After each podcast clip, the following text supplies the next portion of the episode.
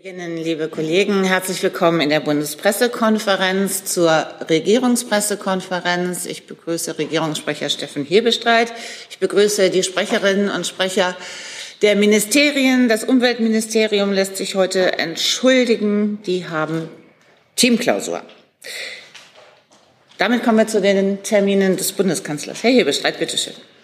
Ja, ähm, Erstmal auch von mir herzlich willkommen. Es ist Freitag, insofern wieder der Ausblick auf die Termine des Bundeskanzlers in der kommenden Woche. Und wir beginnen am Montag, dem 17. Oktober. Da wird der Bundeskanzler die Bundeswehr besuchen, und zwar Gespräche an der Panzertruppenschule in Munster und ein Besuch auf dem Truppenübungsplatz in Bergen ist geplant. Dort in Bergen findet gerade die Ausbildungs- und Lehrübung Landoperation 2022 statt. Der Bundeskanzler wird dort einen praktischen Einblick in die Ausbildung der Bundeswehr bekommen. Dabei geht es um die Führungs- und Einsatzgrundsätze in Landoperationen. Diese Ausbildung ist von besonderer Bedeutung und aktueller denn je mit Blick auf die Landes- und Bündnisverteidigung. Der Bundeskanzler wird bei dem Besuch auch die Gelegenheit nutzen, mit Soldatinnen und Soldaten ins Gespräch zu kommen. Ebenfalls am Montag um 16.30 Uhr empfängt der Bundeskanzler den spanischen König Felipe VI. im Bundeskanzleramt. Der Termin findet im Rahmen des Staatsbesuches des Königs in Deutschland statt. In einem gemeinsamen Gespräch werden aktuelle bilaterale europäische und internationale Themen erörtert. Eine gemeinsame Pressekonferenz ist nicht geplant. Die findet dann mit dem Bundespräsidenten statt, wenn ich das richtig weiß. Aber das bitte ich zu prüfen. Am Dienstag, dem 18. Oktober, findet das zweite Treffen der Allianz für Transformation im Bundeskanzleramt statt, gemeinsam mit Vertreterinnen und Vertretern von Verbänden und Gewerkschaften sowie aus Wirtschaft, Gesellschaft und Zivilgesellschaft erörtert der Bundeskanzler, wie ein schnellerer Ausbau der erneuerbaren Energien für mehr Energiesicherheit und eine klimaneutrale Transformation gelingen kann.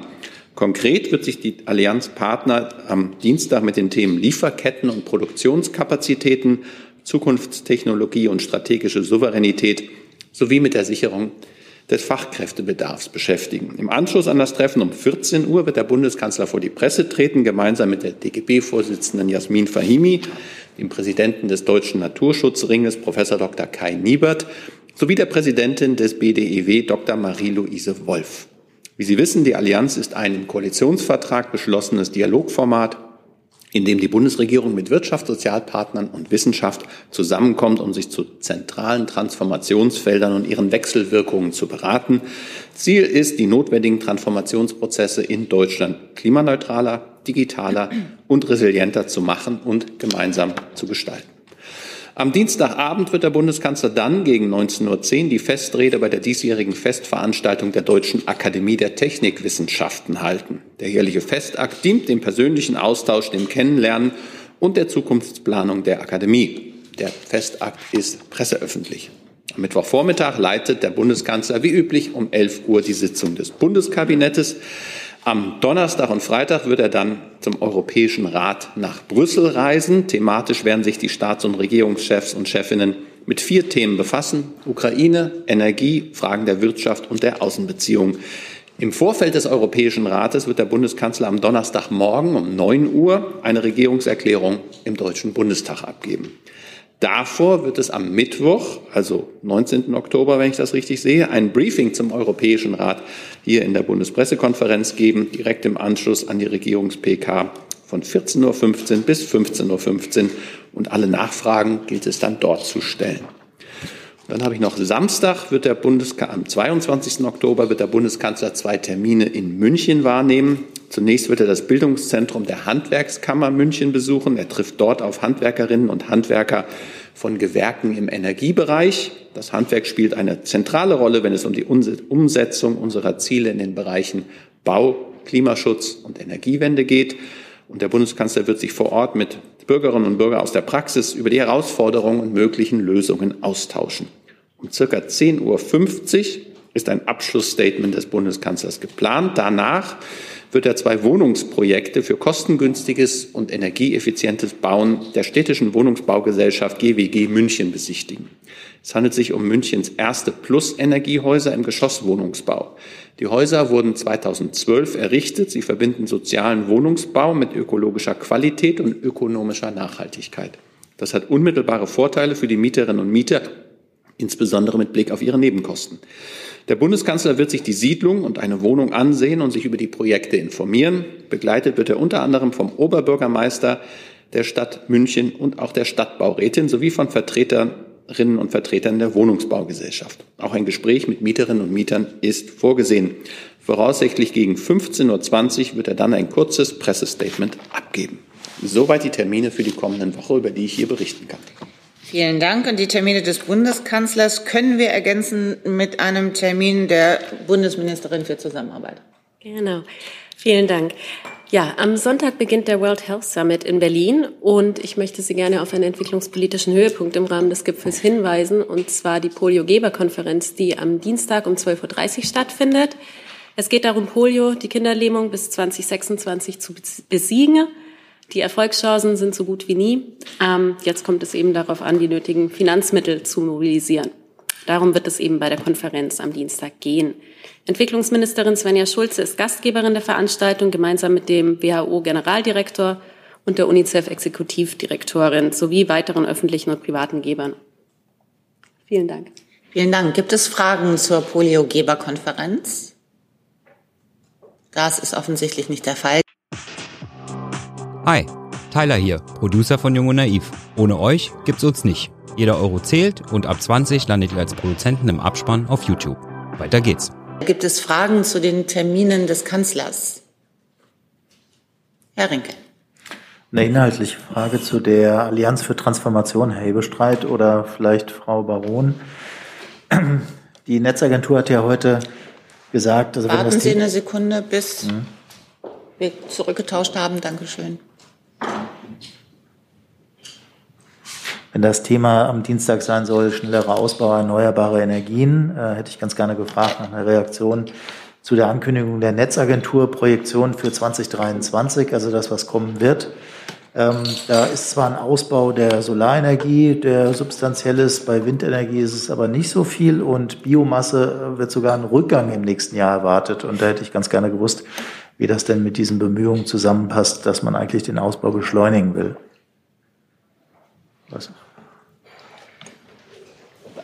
Verstehe den Zusammenhang zur Allianz jetzt noch nicht so ganz, aber ähm, zu den. Nee.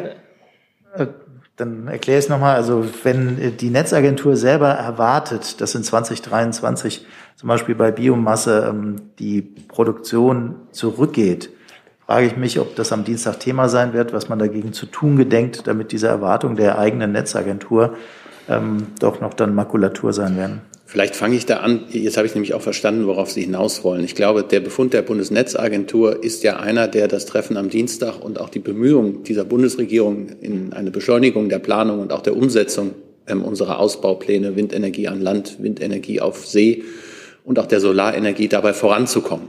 Ähm, und das sind natürlich Dinge, die etwas Zeit brauchen. Das, was wir in 2023 wirklich bewirken können, sind Dinge, die in diesem Jahr oder im vorigen Jahr geplant worden sind.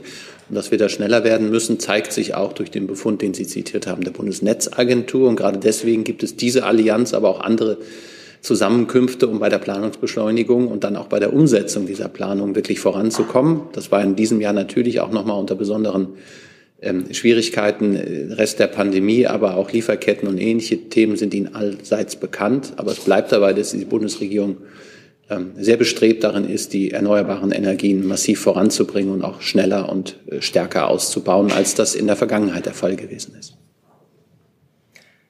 Ich kann das nur noch mal unterstreichen. Wir haben ja mit ähm, der letzten EEG-Novelle, das ist die EEG-Novelle, die im Juli final verabschiedet wurde als, als die größte EEG-Novelle, äh, zentrale Weichenstellungen getroffen. Also es ist die Verankerung ähm, des Grundsatzes, dass der Ausbau erneuerbarer Energien im öffentlichen Interesse liegt. Das wird Planungs- und Genehmigungsverfahren beschleunigen. Es ist die, die Flächenzielvereinbarung bei Wind für, für zwei Prozent. Das sind ja alles Vereinbarungen, die genau getroffen wurden, um das Tempo zu erhöhen.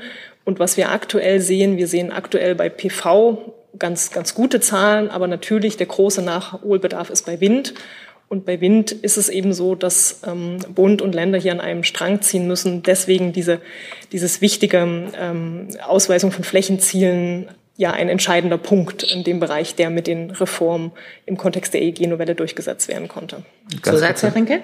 Kurze Nachfrage, um es richtig zu verstehen. Also das, was die Netzagentur heute vorgestellt hat, ist äh, die bisherige Planung, die wird sich verändern, wenn die Bundesregierung erfolgreich sein wird. Genau, das ist sozusagen der, der Status quo, so verstehe ich das zumindest. Ähm, und die Maßnahmen, die wir ergriffen haben, die zeigen, werden natürlich Wirkung erzeugen. Ne? Aber dass, dass jetzt Planungs- und Genehmigungsverfahren beschleunigt werden, das ist natürlich ein schrittweiser Prozess. Aber für alle, und das wurde auch im Gesetzgebungsverfahren bestätigt, ist die Verankerung, dass die Erneuerbaren im öffentlichen Interesse liegen und der Energiesicherheit dienen, ein ganz zentraler Grundsatz, der Abwägungsverfahren in den konkreten Genehmigungsverfahren eben beschleunigen wird. Herr Jordans dazu? Ja, ähm, die Bio ähm, Gasvereinigungen ähm, monieren oder weisen darauf hin, dass äh, die letzten Ausschreibungsrunden stark unterzeichnet waren, was ja etwas absurd ist, wenn man bedenkt, dass äh, ja gerade das, äh, also aus Biomasse jetzt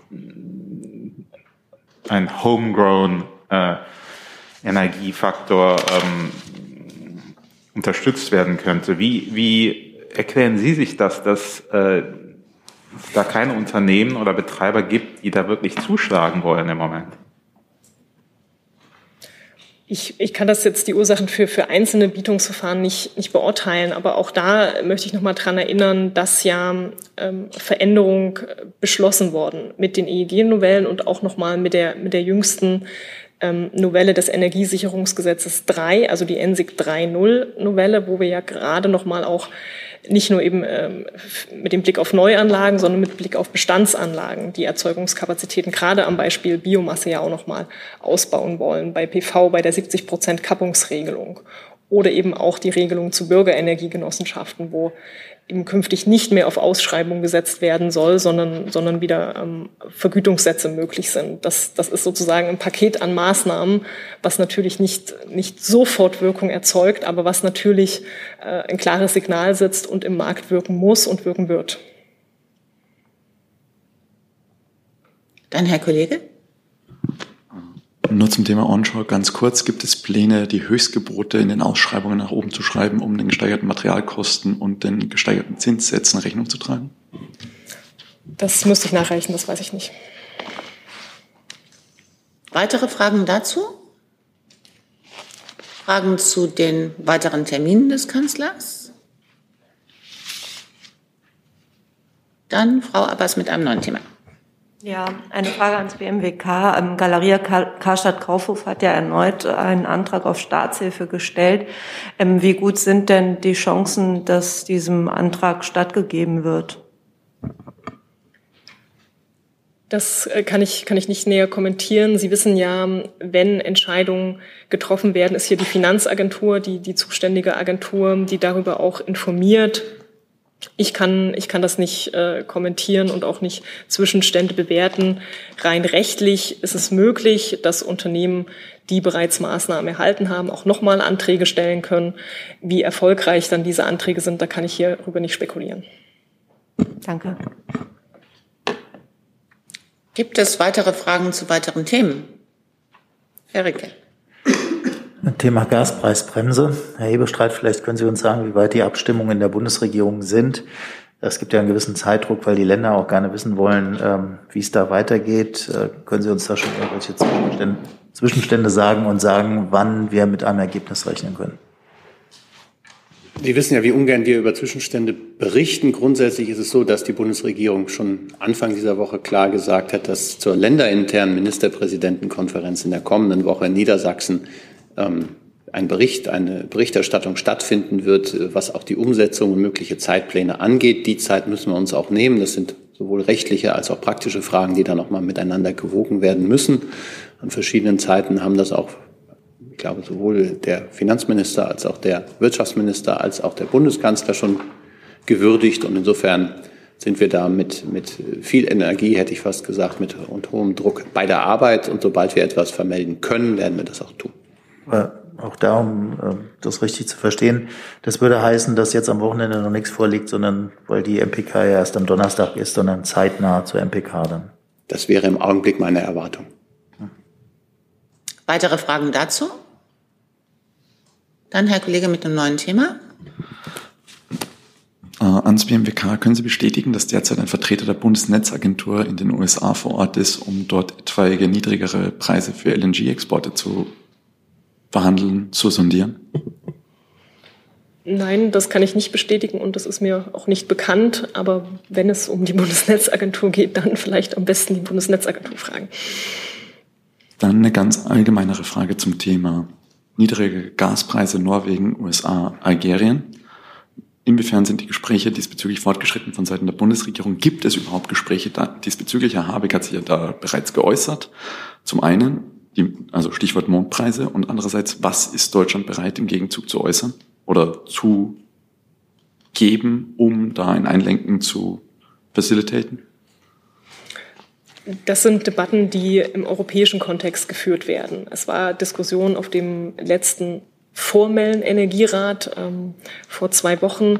Da wurden diese Diskussionen geführt, dass man eben auch mit Drittstaaten ins Gespräch kommen muss. Aber das sind Gespräche, die die europäische Ebene führt und die im europäischen Kontext geführt werden. Dann Herr Jordans mit einem neuen Thema. Ja, ich wollte beim BMI nachfragen, ob es in der Sache BSI äh, Schönbohm irgendwelche Neuigkeiten gibt. Ob er noch im Amt ist zum Beispiel. Ja, da muss ich Sie leider alle enttäuschen. Ähm, es bleibt dabei, dass wir uns zu Personalfragen dann äußern, ähm, wenn es dazu etwas zu berichten gibt. Und das ist jetzt im Moment nicht der Fall. Danke.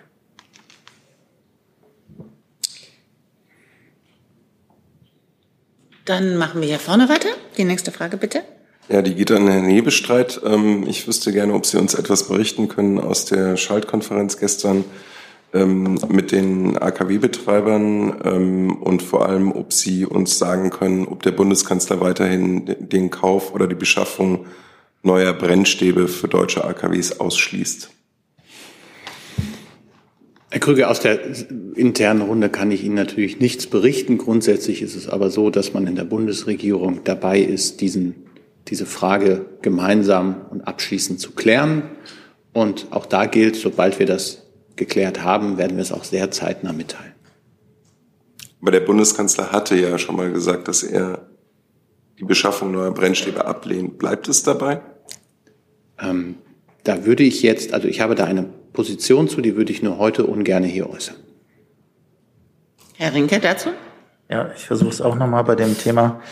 Ähm, Sie haben eben gesagt, dass die Beratungen noch laufen. Jetzt ist es ja so, dass äh, die Grünen ihrerseits als eine der Regierungsparteien Bundesdelegiertenkonferenz haben. Äh, haben Sie keine Sorge, dass dort Entscheidungen fallen, die eigentlich die Abstimmung innerhalb der Bundesregierung überflüssig machen, weil äh, zum Beispiel der Wirtschaftsminister dann auf so eine enge Position festgelegt wird, dass äh, Sie in der Koalition eigentlich gar nicht mehr beraten müssen.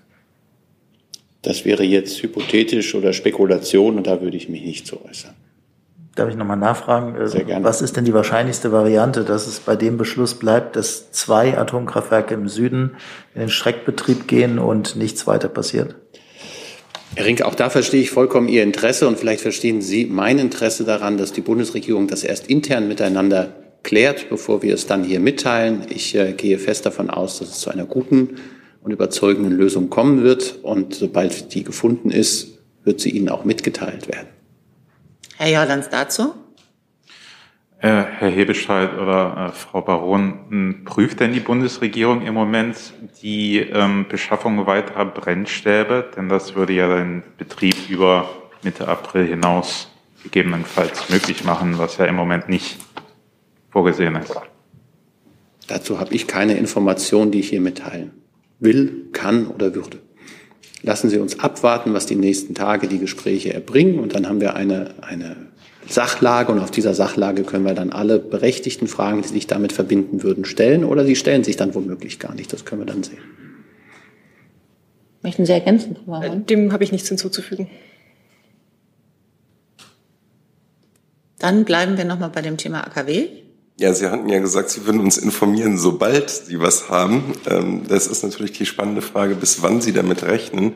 Der SPD-Vorsitzende Klingbeil hat ja gesagt, das müsse noch in dieser Woche, was dann nach meiner Interpretation bis Sonntag heißen würde, abgeräumt sein. Ist das realistisch? Ich würde sagen, in dem Moment, wo ich mich geäußert habe, wird es geklärt worden sein. Oder zwei. Herr Rinke? Ja, eine Frage an äh, Frau Baron. Äh, und zwar zu den französischen Atomkraftwerken. Es gibt ja einen Zusammenhang zwischen dem, was äh, hier in Deutschland passiert und dem, was in Frankreich passiert. Deswegen hätte ich von Ihnen ganz gerne eine Lageeinschätzung. Rechnen Sie damit, dass äh, viele der französischen AKWs umgehend wieder ans Netz gehen oder rechnen Sie eher damit, dass dieser Betriebsausfall, der dort nötig ist, von mehreren Dutzend Atomkraftwerken auch über den Winter anhalten wird? Diese Lage müssen wir genau beobachten. Natürlich ist das ein, ein wichtiger Aspekt, das hatten wir auch immer dargelegt. Ähm, Frankreich und der französische Netzbetreiber RTE informiert ja inzwischen auch auf der Website über den, den Stand der Dinge und über die Zahl derer Atomkraftwerke, die am Netz sind beziehungsweise nicht am Netz sind. Meines Wissens ist immer noch rund die Hälfte ähm, nicht am Netz. Deswegen müssen wir die Lage weiter, weiter genau beobachten.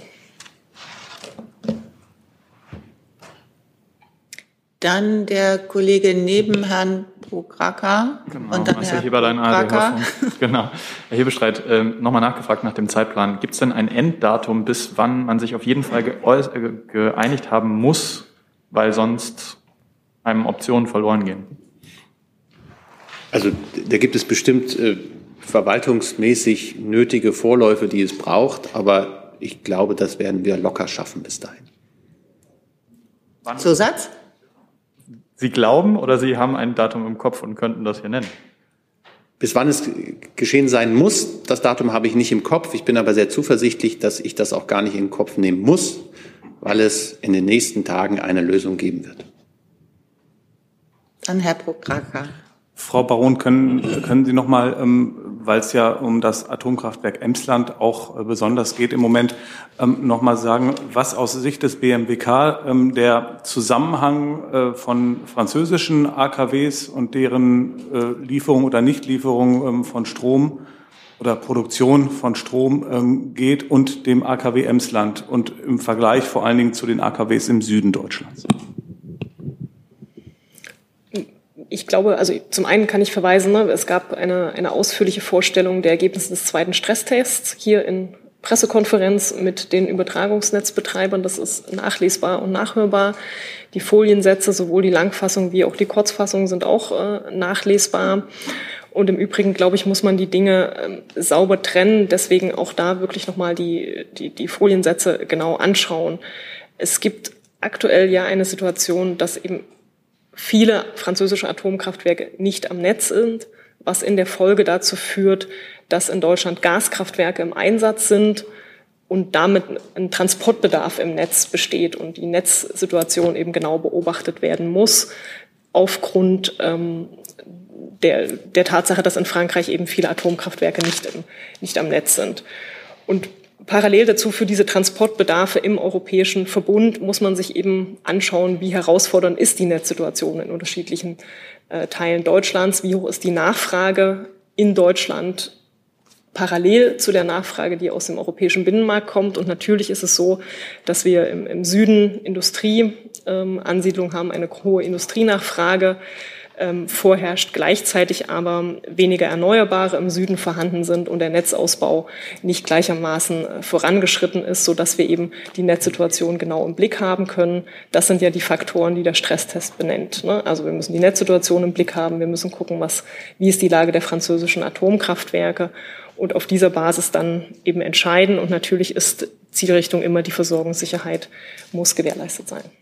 Zusatz? Worauf ich hinaus wollte, war eigentlich nur, ähm, hat sich in der Bewertung in den letzten Wochen da irgendwas geändert? Ähm, ich entnehme Ihren Äußerungen, nein, das ist immer noch das, was da vorgestellt wurde. Da gibt es auch keine Bewegung in der Bewertung durch das BMWK. Der Stresstest bietet die Faktengrundlage. Die Lage der französischen Atomkraftwerke muss jederzeit genau beobachtet werden. Ne? Da kann sich die Lage natürlich ändern. Das müssen wir beobachten. Bitte schön. Aufgrund der Streiks in Frankreich verzögert sich derzeit die Reparatur von bis zu acht Atomkraftwerken. Ist in diesem Kontext der zweite Stresstest überhaupt noch gültig? Hat man damals schon damit gerechnet, dass eventuell ein Streik das verzögern kann? Zum einen. Und zum zweiten, Kontext Emsland, Stichwort Powerbarges oder ölbefeuerte Kraftwerksschiffe. Gibt es da einen neuen Lagebericht der Bundesregierung? Hat man inzwischen ein Angebot äh, geschickt an den Lieferanten, der das an, der Bundesregierung angeboten hatte, der, der, der Botschaft in Belgien. Gibt es da was zu berichten? Es gibt zum Thema Power Barges keinen, keinen neuen Stand. Es gibt Angebote, die, die im Markt ähm, vorhanden sind, aber darüber hinaus keinen neuen Stand. Zum Stresstest auch da nochmal die Bitte. Der Stresstest ist eine Analyse, der mit verschiedenen Szenarien rechnet, der auch mit sehr extremen Szenarien rechnet und diese unterschiedlichen Szenarien sind ja dargelegt. Natürlich sind es immer Annahmen, die natürlich nicht eine bestimmte Wirklichkeit abbilden, sondern sie sind Rechengrößen, die mit verschiedenen möglichen ähm, Annahmen rechnen in auch sehr extremen Szenarien. Die Lage in Frankreich, das habe ich ja auch gesagt, auch die Lage des Streiks, äh, die müssen wir einfach genau beobachten. Herr Rinke nochmal. Ja, ich wollte auch zu diesen Ölschiffen äh, vor der Nordseeküste fragen, den Power Barges. Sie haben gesagt, dass Angebote vorliegen. Ich hätte ganz gerne gewusst, äh, wann das Wirtschaftsministerium sich denn dann um konkrete Verträge bemüht, denn es wird ja wahrscheinlich auch eine Weile dauern, bis diese Schiffe eingesetzt werden können. Es müssen ja auch noch Stromanschlüsse ähm, geschaffen werden für den möglichen Einsatz. Ähm, ab wann wird sich das Wirtschaftsministerium darum kümmern? Das kann ich Ihnen aktuell nicht, nicht beantworten. Ich prüfe, ob wir da was nachreichen können, aber ich glaube, aktuell können wir dazu keine Aussage treffen. Bitte schön. Ähm, Nochmal zum AKW Emsland, Frau Baron. Ich weiß nicht, ob Sie was dazu sagen können, aber ähm, wäre es vom Zustand des Kerns dort denkbar, den Leistungsbetrieb über das Jahresende hinaus fortzusetzen? Also gibt es überhaupt die technischen Voraussetzungen, ohne den Kauf oder den Einbau neuer Brennstäbe in den Kern das Kraftwerk weiter zu betreiben? Also für diese Fragen sind wir im, im, Ressort nicht zuständig und zum anderen sind das, glaube ich, Fragen, die die Betreiber beantworten müssen. Gibt es weitere Fragen zum Bereich AKW, Energie, Gas, Herr Jordans? Äh, Frau Baron, ich würde da trotzdem gerne nochmal nachhaken, denn die Betreiber ähm, sind da bei der Auskunft äh, relativ zurückhaltend. Und es ist ja nicht äh, ungewöhnlich, wenn wir dann bei Ihnen nachfragen, weil Sie ja dafür zuständig sind, zu schauen, zu prüfen, ob äh, ein Weiterbetrieb überhaupt Sinn macht in der Gemengelage, ob Ihres Wissens nach ähm, solch ein Weiterbetrieb in Emsland äh, überhaupt möglich ist. Zur Frage der Brennstäbe muss ich leider sagen, sind wir das falsche Ressort als Ansprechpartner und die Betreiber können natürlich über ihre eigenen Brennstäbe Auskunft geben. Wenn sie das nicht möchten, dann glaube ich, müssen wir das akzeptieren. Aber diese Informationen liegen natürlich den Betreibern vor. Kann denn das BMU, das ja vielleicht zuständig ist, dann für die Brennstäbe? Oder sind die heute nicht da? Die sind heute nicht da. Die haben die Teamklausur. Aber Herr Jordans, letztlich sind das ja alles Fragen, die die gleichen Zielrichtung, also das nehme ich natürlich völlig sportlich hin, aber die gleiche Zielrichtung betreiben, nämlich irgendwie einzugrenzen, abzuklopfen, was denn jetzt für eine Entscheidung innerhalb der Bundesregierung zu dieser Frage kommen wird. Seien Sie versichert, dass all diese Punkte, die Sie ähm, zu Recht aufbringen, auch gewogen werden, äh, bevor so eine Entscheidung kommt. Und insofern kann ich da nur, so schwer das fällt und der eigenen journalistischen Ehre widerstrebt, um ein bisschen Geduld bitten. Und wenn dann eine Entscheidung da ist, werden all diese Fragen entweder beantwortet werden oder sie müssen es gar nicht mehr. Dann Herr Rinke nochmal. Das ist ein anderer Aspekt, sage ich dazu, zu Nord Stream 1. Dann ist Ihre Frage direkter angebunden an das, was wir gerade besprochen haben? Ein Gas, aber an Deutschlands Gasversorgung. Nee, dann ist es auch egal. Herr Rinke, bitte. Gut, dann bräuchte ich äh, das Verteidigungsministerium bitte und äh, Innenministerium.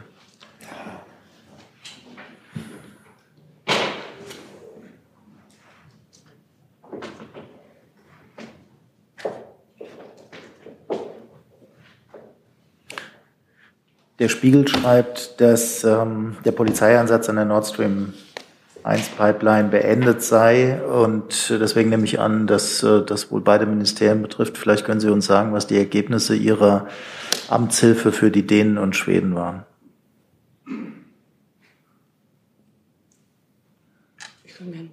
Ich kann gerne anfangen. Ähm, das ist in der Tat so, dass die bisherigen Aufklärungsmaßnahmen der Bundespolizei zunächst abgeschlossen sind. Und die Ergebnisse werden ähm, an die jetzt zuständige Ermittlungsgruppe übergeben und werden in das Ermittlungsverfahren des GBA einfließen, der inzwischen ja ein Ermittlungsverfahren eingeleitet hat. Deshalb kann ja vielleicht das BMJ noch ergänzen. Zum Anteil der Bundeswehr kann ich Ihnen bestätigen, dass wir zwei seegehende Einheiten vor Ort hatten. Einmal das Minenjagdboot Dillingen ähm, und das Mehrzweckboot Mittelgrund. Die werden beide heute noch zurückkehren in ihre Heimathäfen, nämlich ähm, Kiel und Eckernförde und haben damit ähm, ihren Beitrag auch abgeschlossen. und wir können von einer sehr guten Zusammenarbeit mit der Bundespolizei und den dänischen ähm, Behörden äh, berichten. Und zu den Ermittlungen selbst ähm, haben Sie ja eben etwas vom BMI gehört. Ähm, wir haben nur die Beiträge geliefert und ähm, das ist gut gelaufen. Um Zusatz, Herr Rinke? kurz nachzufragen, weil es gibt ja zwei Möglichkeiten, warum so ein Einsatz abgeschlossen wird. Der eine ist, dass man tatsächlich zu Ergebnissen gekommen ist. Der andere ist, dass man nichts beitragen kann, weil man gemerkt hat, dass mit den Mitteln, die einem zur Verfügung stehen, möglicherweise Fragen nicht beantwortet werden. Können Sie uns zumindest sagen, welche dieser beiden Varianten hier zutrifft? Also ich habe ja gerade eben gesagt, dass die Ergebnisse an die zuständige Ermittlungsgruppe übergeben werden und in das Ermittlungsverfahren einfließen werden.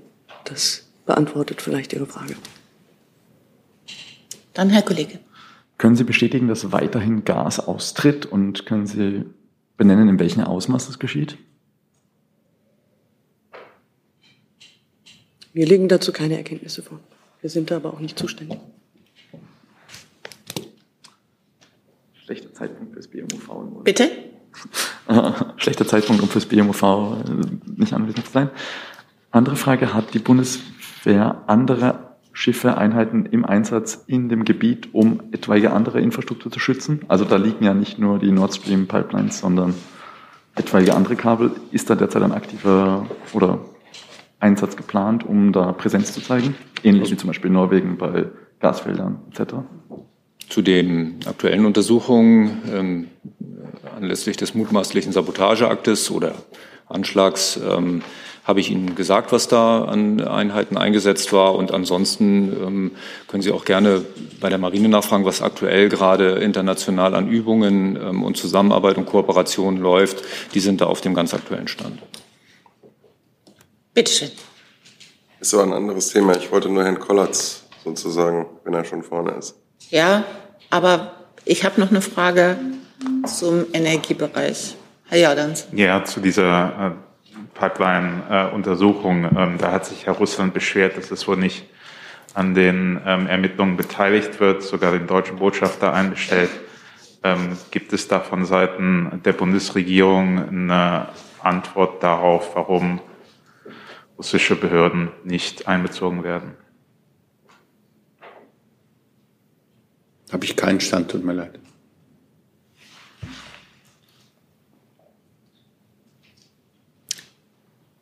Dann machen wir mit Ihrem neuen Thema weiter.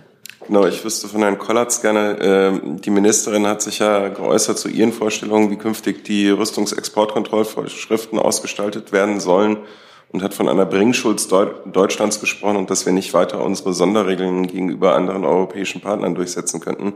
Jetzt hat das BMWK gestern ähm, Eckpunkte vorgestellt für ein neues Gesetz. Ähm, wie äh, sehen Sie die? Wie bewerten Sie die? Weil gerade im Bereich äh, Kooperationsprojekte ähm, wird da ja doch eine restriktivere Linie angelegt, als es bisher der Fall war. Nach meiner Kenntnis ähm, sind die Vorlagen zur ähm, Rüstungsexportpolitik noch nicht in der Ressortabstimmung. Und ähm, ähm, die Position der Ministerin ähm, war ja sehr klar. Mitte September hat sie sich in einer Grundsatzrede dazu geäußert und dem habe ich auch nichts hinzuzufügen. Zusatz? Ja, vielleicht an Herrn Hebestreit. Der Bundeskanzler hat sich ja in seiner Prager Rede und ich glaube danach auch nochmal geäußert und hat gesagt, die Bundesregierung, es wird manche wundern, sei bereit, alle Regeln auf den Prüfstand zu stellen. Von der Richtung her befürwortet er das, was die Verteidigungsministerin gefordert hat, oder wie sind seine Vorstellungen dort? Ist heute mein Verwaltungsfreitag. Ich, da muss ich auch wieder darauf verweisen, dass wir ordentliche Verfahren haben. Sie haben jetzt gesprochen von Eckpunkten, die vorliegen sollen. Die werden jetzt, ich glaube, sind noch nicht in der Ressortabstimmung, die werden dann miteinander abgestimmt und dann haben wir auch eine abgestimmte Position dazu. Auch da verstehe ich wieder Ihre Neugier, verstehen Sie mich und uns, dass wir das intern miteinander besprechen und dann eine Haltung, die dann auch belastbar ist, hier mitteilen. Grundsätzlich hat der Bundeskanzler, und das haben Sie ja genau zitiert, und auch die äh, Verteidigungsministerin haben ihre Positionen klar gemacht. Jetzt gibt es offenbar, ich kenne die noch nicht, aber ich habe gelesen, dass es sie geben soll, ähm, erste Ideen oder Ideen aus der zuständigen Außenministerin. Und jetzt muss man, ist es die Außenministerin? Ja, ne? Die Punkte waren vom BMWK. Vom BMWK, genau. Äh, deshalb zögerte ich eben kurz und habe in das fragende Gesicht von Herrn Wagner geguckt. ähm, jetzt gibt es das und das wird jetzt miteinander besprochen. Möchten Sie ergänzen, Frau Baron? Also der Koalitionsvertrag benennt das Ziel eines nationalen Rüstungsexportkontrollgesetzes. Das ist unser Arbeitsauftrag. In Umsetzung dieses Arbeitsauftrages haben wir Eckpunkte erarbeitet und die werden wir dann in, in Kürze auch in die Abstimmung geben. Aber es ist richtig, sie sind aktuell noch nicht in der Ressortabstimmung. Herr Rinke. Ja, auch nochmal die Nachfrage an Herrn Kollatz. Ähm, auch wenn das noch nicht in der Ressortabstimmung ist, sehen Sie denn einen Widerspruch zwischen dem, äh, was an Eckpunkten vorgelegt wurde und äh, den Positionen, die Ihre Ministerin äh, bezogen hatte? Da die Punkte noch nicht in der Ressortabstimmung sind, sehe ich da überhaupt keinen Widerspruch. Sehen Sie einen Widerspruch zwischen der Berichterstattung über die Eckpunkte und äh, dem, was Ihre Ministerin vertritt. Da ich einzelne Berichterstattung nicht kommentiere. Das war eine breite sagen, Berichterstattung, dann brauchen Sie gar keine Einzelberichterstattung. Nein, ähm, Sie wissen, dass ich an dieser Stelle und in meiner Funktion den Ressortabstimmungen überhaupt nicht vorgreifen kann. Weitere Fragen dazu, Frau Abbas? Nee, zu einem anderen Thema. Nee, dann machen wir erstmal mit Herrn Jessen und einem neuen Thema weiter. Dazu hätte ich gern das Finanzministerium. Dann tauschen wir.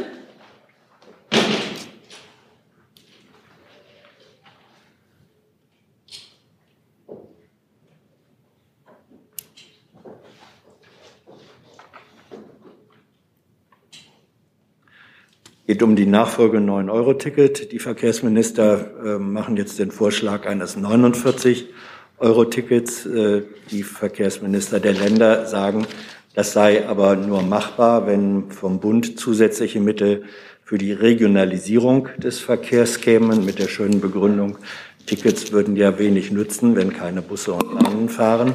Ähm, wie weit ist die Planung äh, beim Bund und vor allem beim Finanzministerium zusätzliche Mittel für die Regionalisierung oder Förderung des Regionalverkehrs zur Verfügung zu stellen. Ähm, wir haben die Forderungen natürlich zur Kenntnis genommen, aber dazu sind derzeit keine Gespräche, von denen ich berichten kann.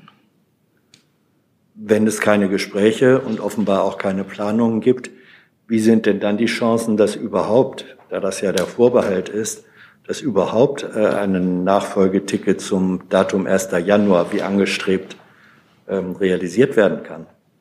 Ich glaube, jetzt vermischen Sie Ihre eigenen Fragen ein bisschen. Es ging ja gerade um das, 9 Euro, um das 49-Euro-Ticket und in der nächsten Frage hatte ich Sie so verstanden, dass es um zusätzliche Mittel über das 49-Euro-Ticket hinausgehen soll. Und ich würde jetzt erstmal dazu raten, dass ich nicht das richtige Ressort dafür bin, weil das ist äh, naja, also der, der, Kontext, der Kontext ist ja äh, insofern gegeben, ähm, die Verkehrsminister der Länder stellen die Zustimmung unter den Vorbehalt, dass sie sagen, das geht überhaupt nur, wenn der Bund zusätzliche Mittel für äh, den Ausbau des Regionalverkehrs zur Verfügung steht. Wenn dieser Vorbehalt nicht erfüllt wird, kann ja dann äh, auch das 49-Euro-Ticket nicht kommen. Das ist doch der innere Zusammenhang. Also wir waren an den Gesprächen nicht beteiligt. Ähm, ich, ich kann Ihnen da jetzt im Moment nicht, äh, ich, ich glaube, ich bin einfach der, der falsche Ansprechpartner. Wir holen das Verkehrsministerium dazu.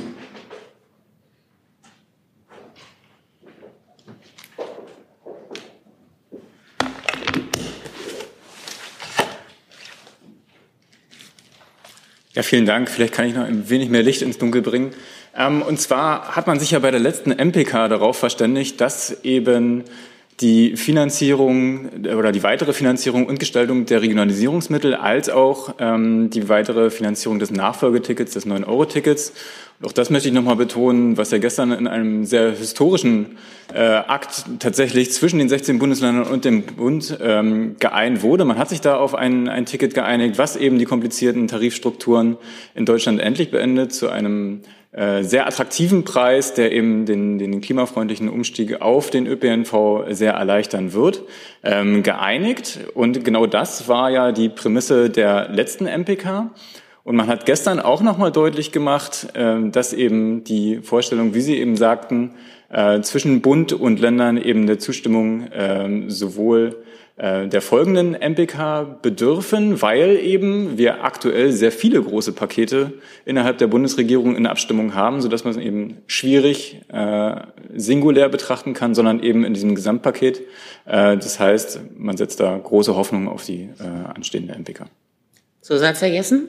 Ja, ähm, eben wegen dieses, äh, dieser historischen Einigung äh, frage ich ja nach, weil die steht, und ich kann das nur wiederholen, seitens der Länder unter dem Vorbehalt, dass zusätzliche Bundesmittel für den Ausbau überhaupt äh, des Regionalverkehrs neben dem Ticket äh, zustande kommt. Jetzt habe ich gedacht, Geld äh, hätte etwas mit dem Finanzministerium zu tun von der äh, Generierung her. Ähm, wie ist denn, wenn Sie der Ansprechpartner sind, wie ist der Weg, um zusätzliche Finanzierungsmittel und Möglichkeiten seitens, seitens des Bundes für den Ausbau der regionalen Verkehrsinfrastruktur äh, zu generieren. Ja, wie gesagt, und das hat auch der Minister gestern gesagt, sind wir zuversichtlich, dass hier die Ministerpräsidentenkonferenz als Gremium zwischen den Ländern und dem Bund zu einer, ähm, zu einer guten Gesamtlösung kommen wird, die eben auch das Gesamtpaket aus Ausbau des ÖPNV und 49 Euro beziehungsweise ein Deutschland-Ticket kommen wird. Denn so wie die Länder fordern, dass es ein Paket geben muss zwischen Ausbau und äh, günstigen Deutschland-Ticket, äh, muss hier auch ein Verständnis da sein, dass man auch auf Bundesebene eine Paketlösung braucht. Gibt es weitere Fragen dazu? Dazu, Frau Appers? Ähm, Jo, eine Frage dazu an Herrn Hebestreit. Ähm, wie beurteilt denn der Kanzler diesen Vorschlag des 49-Euro-Tickets und wird er sich darum bemühen, dass es nicht am Geld scheitert? Da kann ich es mir jetzt leicht machen und sagen, der Bund hat ja mit den 1,5 Milliarden Euro, die er für diesen Plan äh, zur Verfügung oder versprochen hat, seinen Teil, was das 49-Euro-Ticket angeht oder wie immer groß das dann sein muss, äh, geleistet. Jetzt gibt es diesen Vorschlag der Länder. Ansonsten ähm, bin ich mir sehr sicher, dass der Bundeskanzler sich schon auf die nächste Zusammenkunft äh, mit den Ministerpräsidentinnen und Ministerpräsidenten der Länder freut. Da werden diese und andere Themen alle, wie hat das Herr äh, Alexandrin so schön gesagt, im Paket miteinander besprochen. Ähm, Im Augenblick sind wir in einer Verhandlungssituation und jede Seite findet, dass sie sehr, sehr viel gibt und die andere etwas mehr geben müsste. Und ähm, das wird wie alles, wie Sie das kennen, in dem wunderbaren Zusammenspiel föderal zwischen Bund und Ländern dann in einer sehr gütlichen und angenehmen Atmosphäre und gütlichen Einigung am Ende sich auflösen. Wie die genau aussehen kann, kann ich zum jetzigen Zeitpunkt nicht sagen. Aber das sind die Themen, kommen ja noch einige andere, ähm, die im November miteinander zu besprechen sind, auch finanzieller Natur. Die werden dann dort ausgehandelt werden und dafür ist auch das richtige Gremium dann. Das sind jetzt Vorgespräche, wenn man so will, ähm, auch erste Wegmarkierung seitens der Länder, aber auch seitens des Bundes. Und die muss es jetzt insgesamt aufgelöst gelten. Aber das dauert noch ein paar Tage. Ähm, Nachfrage. Ähm, abgesehen von diesem ganzen Prozess, wie ähm, bewertet denn der Kanzler das 49-Euro-Ticket als angemessenen Vorschlag? Ich habe mit ihm über das konkrete über den konkreten Vorschlag der 49 Euro nicht gesprochen. Grundsätzlich ist er ein großer Anhänger davon. Der Erfolg des 9-Euro-Tickets hat es gezeigt, dass es ein ähm, digital verfügbares äh, Jahresabo dass das sehr gut ist, weil es die verschiedenen Schwierigkeiten beim Wechsel von Tarifgebieten und Ähnlichem ein für alle Mal abschaffen würde. Ähm, also, dass es praxisnah ist, dass es praktisch ist, dass es auch angenommen wird, dass wir insgesamt dazu kommen, dass wir ähm, ökologischer auch unseren Verkehr gestalten können und vor allem, dass viele Bürgerinnen und Bürger davon Nutzen haben. Insofern ist er da ein grundsätzlicher Anhänger von. Aber wie gesagt, ähm, all die anderen Fragen, die sich damit anschließen, die gilt es jetzt miteinander zu klären. Ähm, mehr habe ich dazu nicht. Herr Rinke. Ja, nur eine Lernfrage an Herrn Hebestreit. Das heißt, ähm, mit einer Entscheidung am kommenden Donnerstag und Freitag bei der MPK ist gar nicht zu rechnen, weil der Bund dann seinen Platz auch noch geben müsste. Und wann genau ist das Treffen im November? Ähm, die erste Frage wäre spekulativ. Es kann natürlich auch sein, dass die Ministerpräsidentinnen und Ministerpräsidenten der Länder zu einer anderen Einschätzung kommen als ihre Landesfinanzminister. Ich weiß nicht, wie wahrscheinlich ich das finde, aber dass die Möglichkeit gäbe es, dann käme man sofort auf eine Lösung. Ansonsten rechne ich damit, dass es Ähm, nach dem 27. Oktober ist, glaube ich, 27. Oktober gibt es noch eine Wegmarke, die es erstmal zu, zu schaffen gilt. Ähm, ich kann Ihnen noch nicht den genauen Termin der Ministerpräsidenten oder der Zusammenkunft der Regierungschefs und der Regierungschefin der Länder mit dem Bundeskanzler, wie es formal heißt, nennen. Die Termin, äh, da ist man noch in der Terminfindung im Augenblick. Tatsächlich ist ja auch der Kalender aller Beteiligten sind die sehr, sehr eng und das muss man auch mit Auslandsreisen und Ähnlichem miteinander koordinieren. Also es liegt nicht, hängt nicht am Willen, sondern im Augenblick tatsächlich an der Koordinierung vieler Terminkalender. Gibt es weitere Fragen dazu, Herr Jessen? Ja, äh, Herr Hebestreit, ganz gewiss wird der äh, Kanzler sicher nicht der Erkenntnis verschließen, dass ein Ticket nur so viel nützt, wie dann auch Busse und Bahnen fahren, die man damit benutzen kann. Sieht er vor diesem Hintergrund äh, die Notwendigkeit für den Ausbau ähm, des ÖPNV über die 1,5 Milliarden fürs Ticket hinaus Mittel zur Verfügung zu stehen? Das ist ja die Position der Bundesländer. Genau, und die Position der Bundesländer formulieren die Bundesländer. Die Position des Bundes, die ist formuliert. Und jetzt befindet man sich in dem wunderbaren Prozess der Aushandlung. Den möchte ich nicht hier mit Ihnen aushandeln, sondern das sollen der Bundeskanzler mit den Ministerpräsidentinnen und Ministerpräsidenten machen. Grundsätzlich hat es sich doch ganz gut in den letzten Jahren und Jahrzehnten eine gewisse Kostenteilung ähm, eingebürgert. Und das ist etwas, was man auch aus Sicht des Finanzministers, auch der, wenn man auf die Entwicklung der Länderfinanzen im Vergleich zu den Entwicklungen der Bundesfinanzen guckt, kann man sagen, dass ähm, der Bund in den letzten Jahren doch deutlich seinen Anteil an den Finanzierungen immer hochgehalten und sogar noch erhöht hat. Auch das gilt es einzuberechnen in all diesen Fragen. Und am Ende muss man sagen, muss es zu einer Lösung kommen, die allen Bürgerinnen und Bürgern dienen. Und denen ist es herzlich egal, ob der Bund oder die Länder zahlen. Die wollen einen funktionierenden öffentlichen Nahverkehr ohne dass ich damit irgendeinen Hinweis gegeben hätte, ähm, wie dieser Streit oder diese Auseinandersetzung, das Bargaining, wie das neudeutsch heißt, am Ende ausgehen wird. Vielleicht, wenn ich an der Stelle nochmal ergänzen darf, weil es hier immer dieser Streit zitiert wird, beziehungsweise diese Meinungsver oder eine, eine Meinungsverschiedenheit kolportiert wird, ob man Ausbau braucht oder Ticket. Diese Frage ist völlig unstrittig. Also der Bund hat selbstverständlich zum Ziel, auch den ÖPNV auszubauen. Deswegen haben wir die Regionalisierungsmittel bereits dynamisiert. Ähm, deswegen investiert der Bund in den Ausbau des ÖPNVs. Es ist keine Frage des Oders, sondern eine Frage, wie man das und organisiert. So.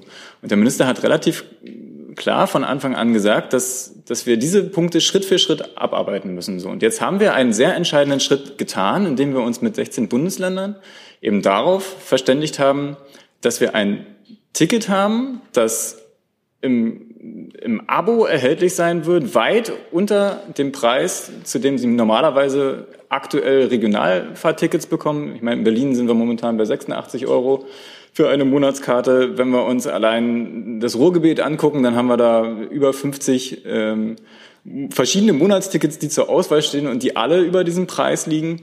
Äh, deswegen sind wir hier einen sehr, sehr, sehr guten Schritt gegangen, einen sehr guten ersten Schritt. Und natürlich muss es darüber hinaus auch weitergehen. Dann darf ich Zusatz, Herr Jessen, ja. und dann wollen wir das Thema ja, auch abschließen. Sehr gerne, ähm, ich den Zusatz noch machen darf. Äh, darf ich daraus schließen, äh, dass Ihr Minister im Interesse einer Funktionsfähigkeit äh, des historischen Tickets auch der Meinung ist, ähm, dass es weiterer Bundesmittel bedarf, um die Möglichkeit eines nutzbaren ÖPNV auch in der Fläche zu gewährleisten. Auch hier besteht wieder kein Widerspruch. Also der Minister hat von Anfang an deutlich gemacht, dass ihm der Ausbau des ÖPNVs sehr am Herzen liegt. Und die Nutzung des ÖPNVs hängt von vielen Faktoren ab. Das hat uns das 9-Euro-Ticket sehr deutlich gezeigt. So ein, ein Parameter, den wir eben mitgenommen haben, ist der Preis. Es ist es war ein ultimativer Erfolg, ein, ein Gamechanger, dass wir eben mit neun Euro ermöglicht haben, dass man komplett durch Deutschland mit jedem Verkehrsmittel äh, im Regionalverkehr fahren kann, äh, wie man möchte. So diesen Erfolg würden wir gern mitnehmen und hierzu haben wir eine Einigung erzielt. Aber selbstverständlich ist doch klar, dass das nur geht, wenn tatsächlich auch ein ÖPNV-Angebot vorhanden ist. Gibt es andere Fragen an das Finanzministerium? Gibt es andere Fragen an das Verkehrsministerium? Gehen wir die jetzt einzeln durch? Nein. Ich wollte dann sagen, dann können wir nämlich zurücktauschen. Von mir aus können wir auch fertig sein. Hier ist Hans, der informelle Alterspräsident hier. Aus Erfahrung geboren der Hinweis, es lohnt sich, Jung und Naiv zu unterstützen, per Überweisung oder PayPal. Guckt in die Beschreibung. Das ist gleich ein ganz anderer Hörgenuss. Ehrlich. Dann haben wir ein neues Thema, Herr Kollege. Ich würde noch mal ganz gern kurz zum Gas zurückkehren und zwar zu den FSRUs. Sekunde. Und zwar den sogenannten FSRUs, den schwimmenden LNG-Terminals. Können Sie inzwischen sagen, wann die den Betrieb aufnehmen werden, wann die vor der Küste stehen werden und mit welcher Kapazität die dann tatsächlich LNG anlanden werden können? Also wir haben dazu verschiedene Informationen veröffentlicht äh, bei, uns, bei uns auf der Website. Wir haben ja jetzt die Tatsache, dass wir fünf staatliche äh, FSRU, also schwimmende LNG-Terminals beschafft haben. Und es kommt ein weiteres privates Projekt höchstwahrscheinlich dazu. Die ersten, ersten schwimmenden Einheiten sind für Wilhelmshaven und Brunsbüttel für den Jahreswechsel 2022-2023 geplant. Ähm, dazu laufen jetzt alle Arbeiten, um die nötigen Infrastrukturen vorzubereiten. Aber das ist der Zeitplan. Ne? Einsatz ähm, dieser ersten zwei schwimmenden Flüssigerdgasterminals zum Jahreswechsel 2022-2023 an den Standorten Wilhelmshaven und Brunsbüttel. Die Kapazität der Schiffe hat jeweils eine Kapazität von mindestens fünf Milliarden Kubikmeter pro Jahr. Das ist zunächst einmal die Kapazität der Schiffe, noch nicht eingerechnet die Kapazität der Leitung. Die haben wir auch noch mal aufgeschlüsselt dargelegt.